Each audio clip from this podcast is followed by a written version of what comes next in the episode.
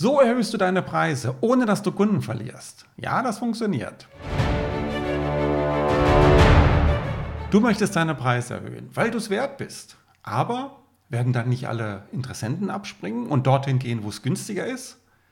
Einige vielleicht, die meisten aber nicht, weil sie dort nicht die Leistung bekommen, die du liefern kannst.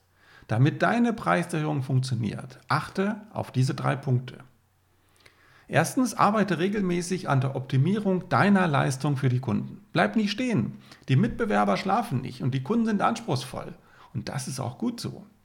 Wenn du erstklassige Preise erzielen möchtest, darfst du erstklassige Leistung liefern. Aber das tust du ja.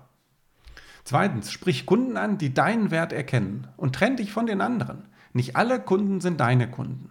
Manche kannst du dazu machen, bei anderen wird das nicht gelingen. Und wenn es nicht passt, darfst du einen Kunden auch gehen lassen. Bevor das aber geschieht, ziehst du alle Register. Und jetzt kommen wir zum ausschlaggebenden dritten Punkt. Kommuniziere den Wert deiner Leistung noch besser.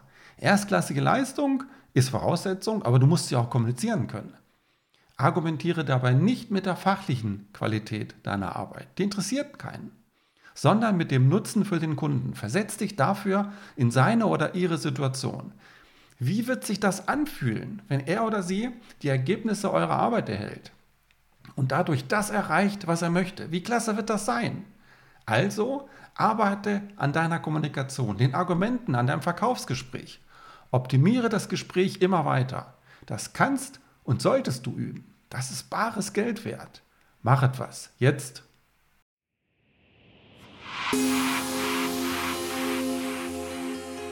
Wenn du mit mir arbeiten möchtest, freue ich mich über eine Nachricht unter echtesmarketing.de.